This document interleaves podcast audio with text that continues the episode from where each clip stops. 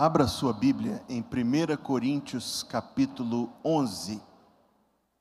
E tendo encontrado este texto, ponha-se em pé. Primeira carta de Paulo aos Coríntios, capítulo 11.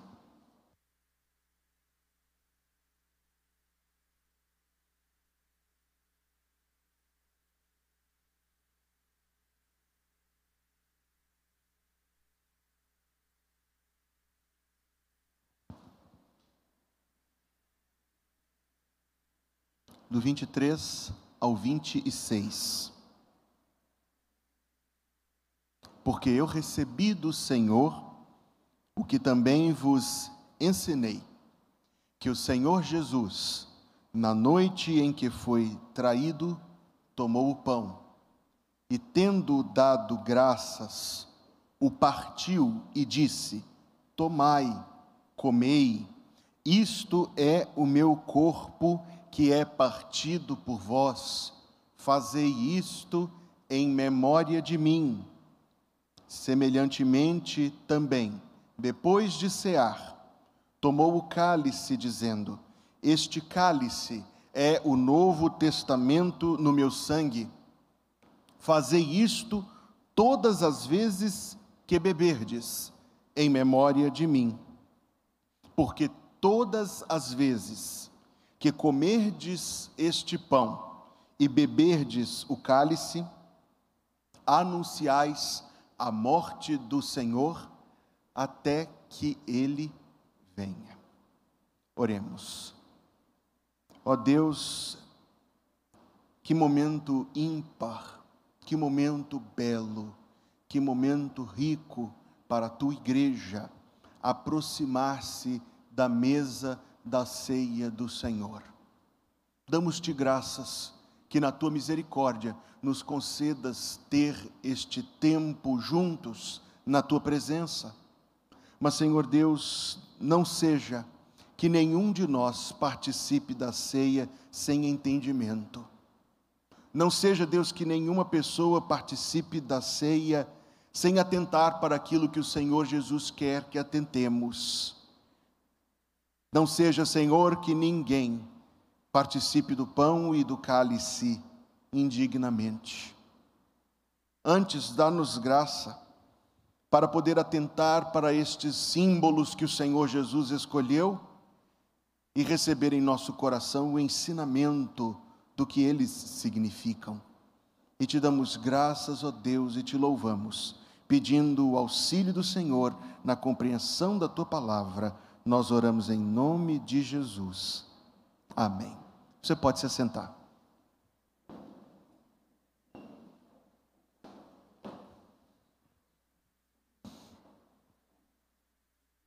Como você pode ver, esta noite, para nós, é noite de ceia do Senhor. Um momento, irmãos, que eu considero particularmente belo, tocante, enriquecedor, algo que, que todas as vezes que Deus me permite, seja estando deste lado da mesa, o seu, ou deste de cá, participo com a mais profunda reverência e admiração pelo que a ceia do Senhor representa e pelas verdades que ela ensina, nas quais queremos mais uma vez meditar nesta noite. Eu conheço igrejas que celebram a ceia do Senhor todos os domingos, igrejas evangélicas, igrejas batistas como a nossa, que celebram a ceia do Senhor eh, dominicalmente. Conheço pelo menos uma igreja que celebra a ceia do Senhor uma vez por ano. A ideia era preservar o sentido. E quem faz todo domingo com a mesma ideia.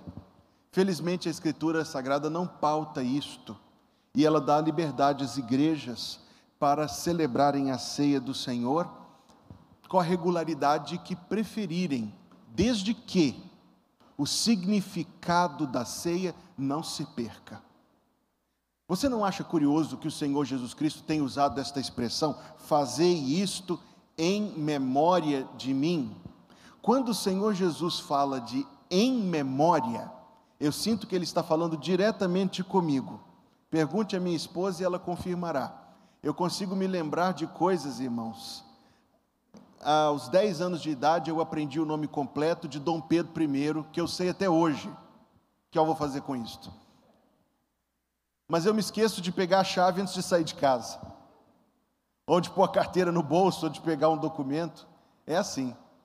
Quando o Senhor Jesus fala de memória, eu me sinto que ele, eu sinto que ele está falando diretamente comigo, mas na verdade com todos nós. O Senhor Jesus fala de memória, porque ele está falando de coisas que não podem ser esquecidas. Aquilo que ele fez por nós e em nosso lugar não pode ser esquecido.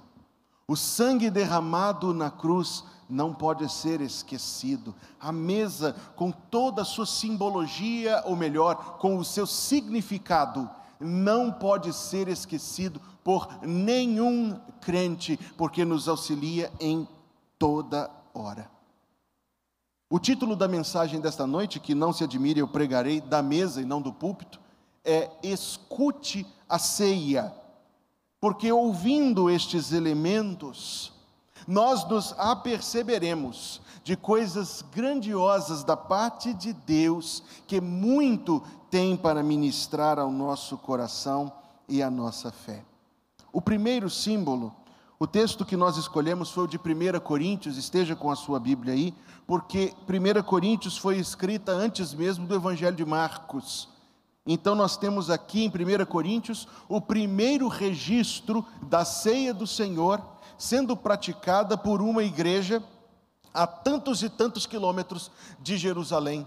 É notável este texto, a orientação que o apóstolo Paulo traz. Ele começa dizendo: Porque eu recebi do Senhor o que também vos ensinei, que o Senhor Jesus, na noite em que foi traído, tomou o pão e, tendo dado graças, e disse: Tendo dado graças, disse: Tomai, comei, o que ele disse, isto é o meu corpo. Quem é Jesus? Quem é Jesus? Nós poderíamos apresentá-lo pela sua grandiosidade, pela sua eternidade, pois a Bíblia diz que ele é desde o princípio ele é Deus, que Ele estava no princípio com Deus, é o, é o que diz o cabeçalho do Evangelho de João. Todas as coisas foram feitas por Ele, e sem Ele, nada do que foi feito se fez. Jesus Cristo é Deus, Deus eterno, Deus santo, Deus soberano, Deus supremo. Jesus Cristo é Deus. Jesus Cristo é aquele por meio de quem Deus o Pai criou o universo. Jesus Cristo é o primeiro, o principal, o autor e o recebedor da criação. Os últimos anos, o avanço da ciência trouxeram aos seres humanos uma noção cada vez maior do tamanho do universo, do número das estrelas, da dimensão da criação. E o apóstolo Paulo, sem saber todas estas coisas, mas se soubesse, apenas confirmaria o que já escreveu milênios atrás. Tudo isto Deus o Pai fez para honrar o seu filho. Tudo isto Deus Pai criou para a glória do seu filho. Jesus Cristo eterno, santo, Jesus Cristo muito glorioso mas que, no que diz respeito à ceia do Senhor, quer que todos os seus servos lembrem-se, e por isso ele escolheu a coisa mais cotidiana que poderia ter escolhido, o pão, ele disse: Isto é o meu corpo. Quer dizer que este eterno Jesus Cristo, Quer dizer que este sublime Jesus Cristo, o maior, o primeiro e o principal da criação, sim, é isto que a Bíblia ensina, ele se fez um homem como nós.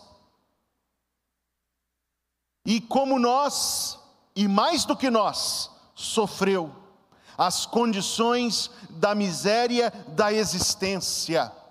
Jesus Cristo esfaimou-se Jesus Cristo engastou-se, cansado, entristecido e até faminto, humilhado, acossado por Satanás e por todo o mundo. Ele não tinha esta reflexão que todo crente tem de fazer. Ele não tinha de passar por nenhuma destas coisas. Ele passou, ele o fez, foi o desejo do seu coração sofrer. Então encontramos, queridos irmãos, aquilo que a Bíblia Sagrada quer que atentemos, eu penso, na humildade de Jesus. Grande, maior que ele não há. Mas disse: O filho do homem não veio para ser servido, mas para servir e para dar a sua vida em favor de muitos.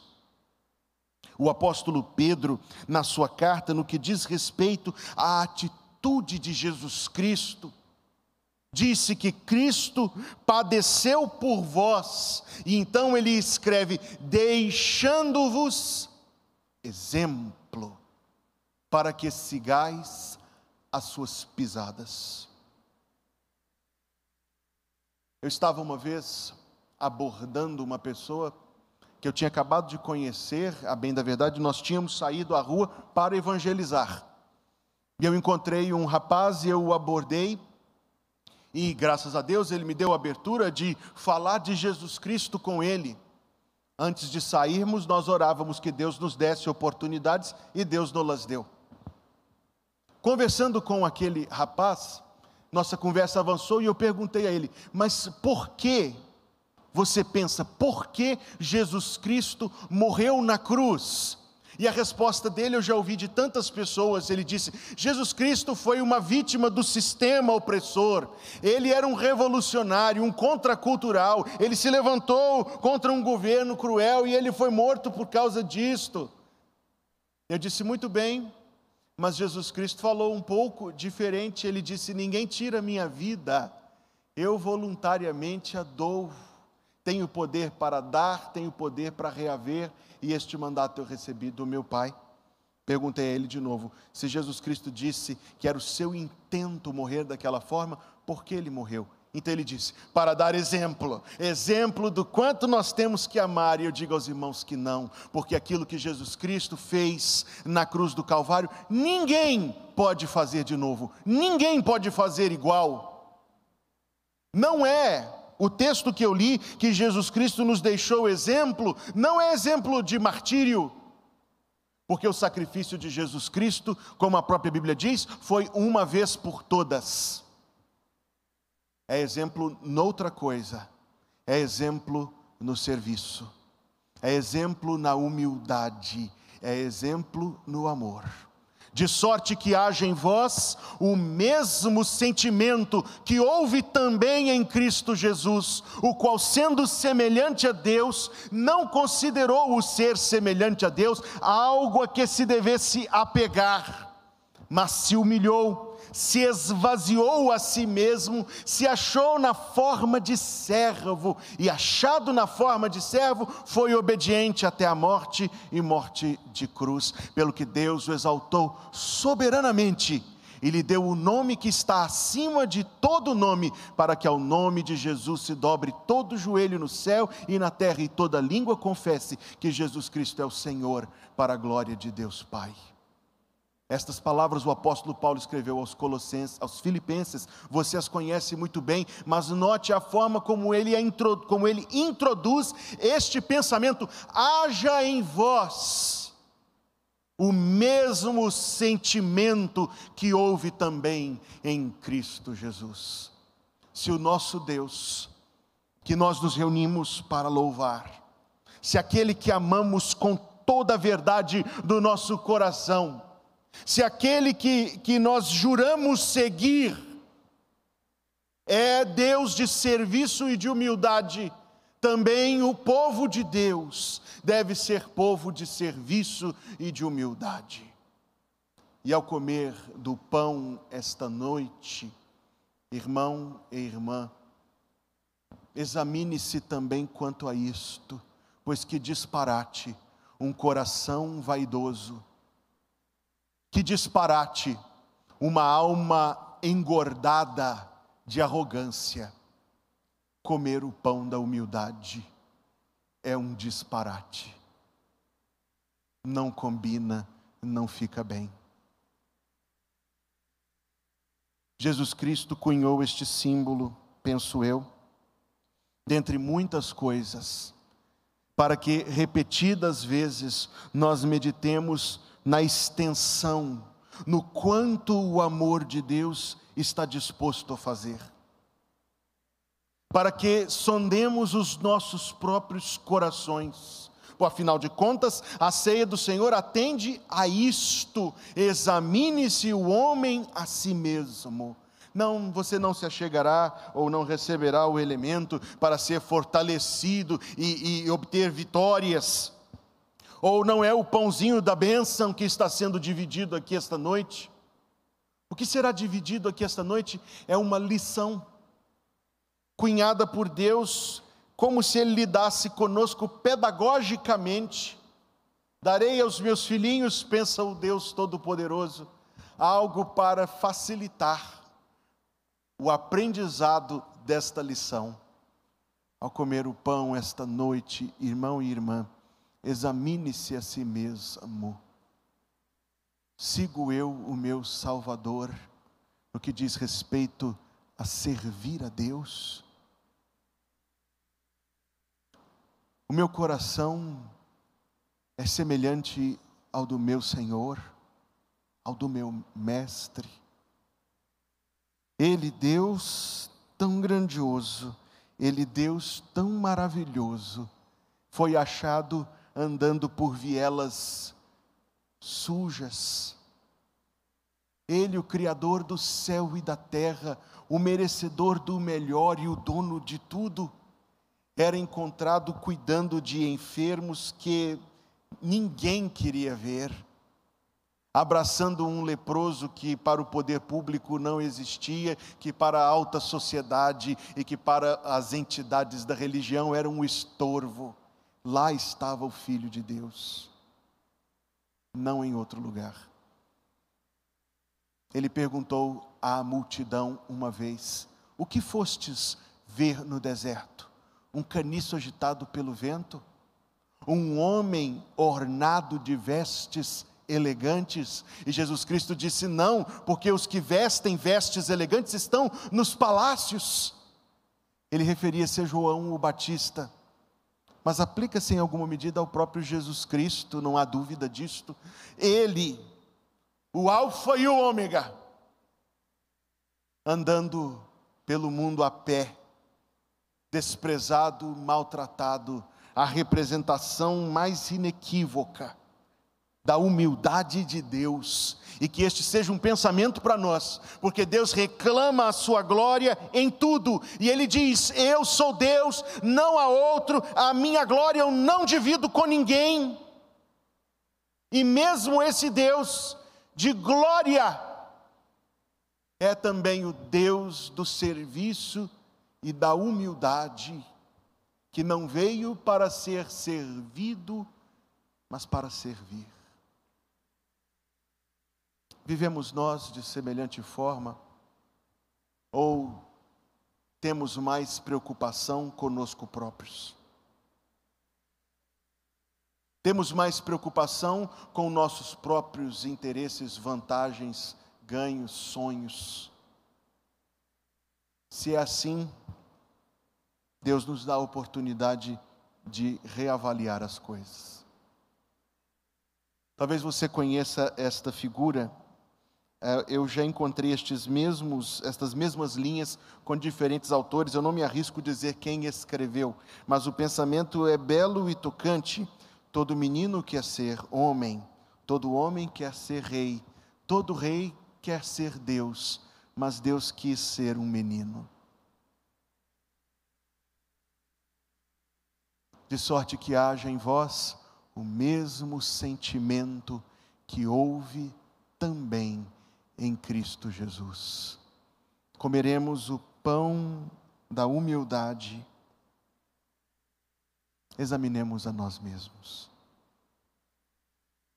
Depois de haver ceado, tomou o cálice, dizendo: Este cálice é o novo testamento no meu sangue.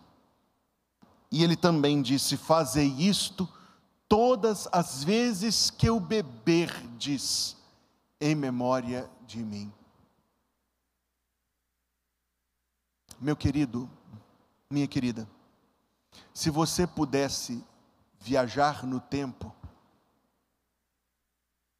e voltar a Jerusalém dos dias de Jesus Cristo, você adentraria àquela cidade e de qualquer canto da cidade veria aquela imensa e monumental construção, o templo.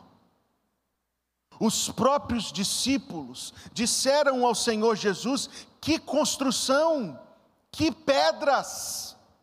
O Evangelho de João nos diz que foram 46 anos para construí-lo. E não era obra superfaturada e atrasada, não. Era obra delicada, esmerada e extensa. A construção era tão magnífica que causou inveja no imperador romano, pois veja isto: que se, de, que se dirigiu à cidade de Jerusalém para destruir o templo, saquear os seus tesouros, e tão ricos eram os tesouros do templo, que com esta verba foi edificado o Coliseu. Já ouviu falar do Coliseu? Que está em pé até o dia de hoje.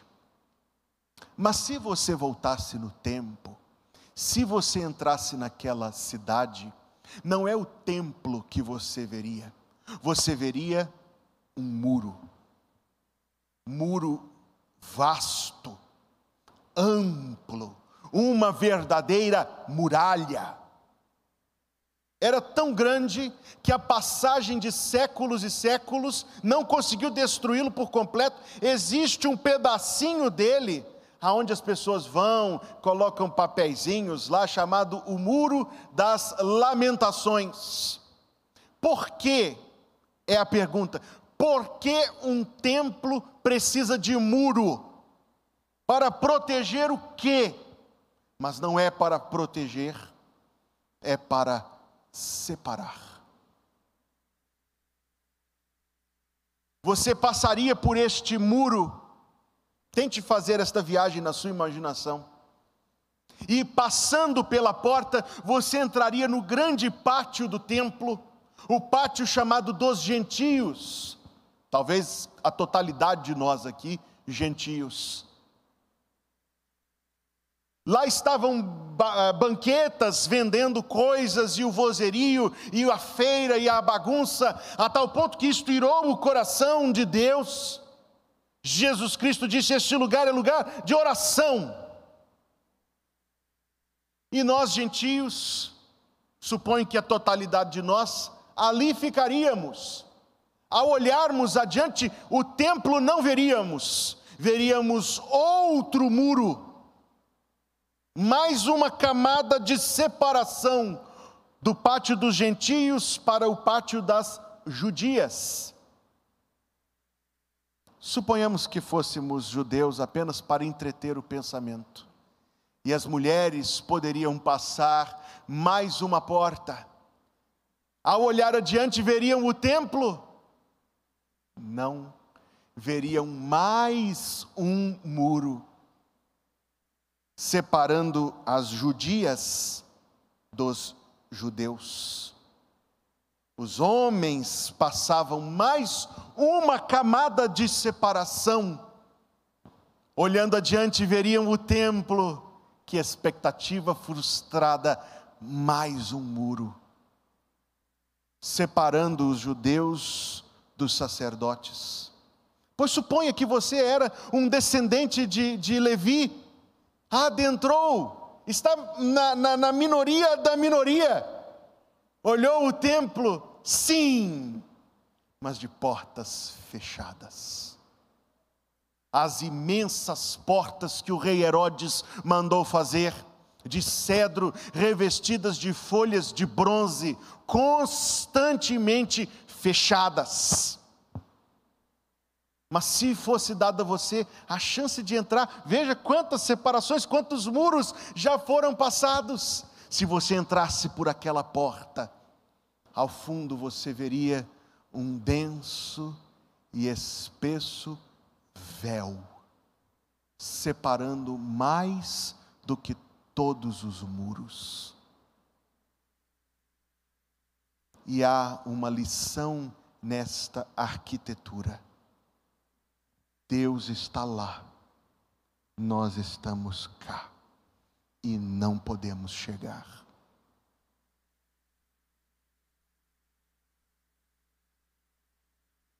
Mas quando ele bradou: Está consumado. Quando ele entregou o Espírito nas mãos de Deus, o Pai, diz-nos a Escritura Sagrada que o véu do templo foi rasgado de alto a baixo. E Deus abriu o caminho para que os pecadores possam se achegar a Ele. É isto que o cálice significa. Este cálice é o novo testamento no meu sangue. Sangue, porque não há outro caminho para nos apresentarmos a Deus. Mesmo muitos e muitos anos antes, quando Moisés trouxe a rígida aliança da lei, ele tomou o sangue de um animal e aspergiu sobre todo o povo, e aspergiu sobre os itens do tabernáculo, e aspergiu sobre o próprio tabernáculo, porque a Bíblia diz: sem derramamento de sangue não há remissão de pecados. Que pobre seria a nossa vida, que triste e desolada, que solitária e miserável seria a nossa existência se o Senhor Jesus não tivesse vertido em agonia o seu sangue sobre o madeiro do Gólgota. Se Jesus Cristo não tivesse morrido o que seria de mim e de você? Talvez no dia de hoje nós estaríamos como os incrédulos, procurando paz e alegria e prazer em fontes secas. Nós seríamos idólatras, vítimas dos, dos enganos deste mundo, levados por feitiços, por rituais, a melhor esperança, meu Deus, que dor pensar isto. A melhor esperança do mundo seria o judaísmo, se Jesus Cristo não tivesse vindo com as suas leis tão rígidas e com o constante, incessante derramamento de sangue o cálice que você receberá esta noite quer dizer que Deus fez algo em seu favor que você não poderia fazer, algo fora do seu alcance, que Deus, no entanto, satisfez por amor, porque era do coração de Deus nos salvar, ninguém poderia obrigá-lo ninguém poderia extorquir misericórdia de Jeová. Tudo o que aconteceu, inclusive naquela cena ah, maravilhosa da ceia do Senhor, aconteceu porque Deus é um Deus de amor.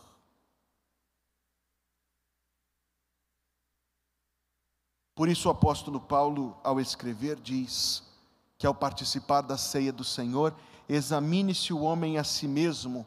Mas a frase continua: examine-se o homem a si mesmo e assim coma do pão e beba do cálice. Ele nunca diz em nenhum momento: examine-se para então decidir se vai ou se não vai.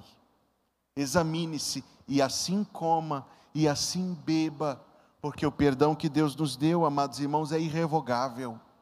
A salvação não pode ser anulada, do amor de Deus nós não podemos ser separados. O apóstolo João escreveu: Nisto conhecemos que somos da verdade e diante dele tranquilizamos o nosso coração. 1 de João 3,20. Sabendo que, se o nosso coração nos acusa, Deus é maior que o nosso coração.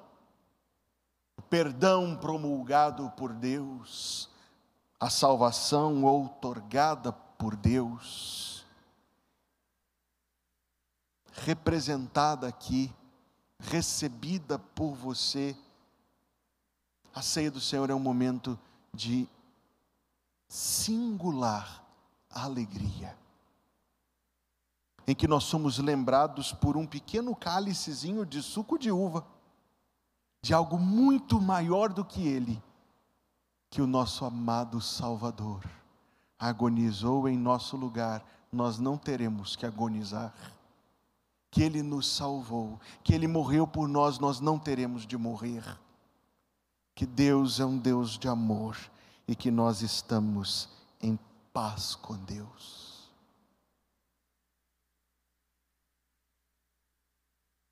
Ouça o pão, ouça o cálice, ouça a mesa assentar-se à mesa, figuradamente falando, tomar parte na mesa do Senhor, é ser um amigo do Senhor. O Senhor Jesus reuniu os seus queridos, os seus amigos, os seus doze, e eles estavam todos sentados com ele naquela mesa, como nós, amados irmãos, como nós nesta hora.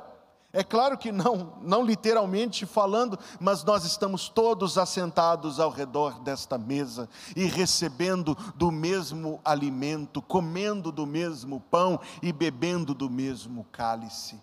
Hoje existem praças de alimentação onde a gente senta a um palmo, nos tempos recentes, um pouco mais distante, de pessoas que nunca vimos e nunca veremos. Mas nos tempos da Bíblia, comer junto era considerado algo assim intimíssimo. Comer junto era estar junto, viver junto, e assim a igreja do Senhor.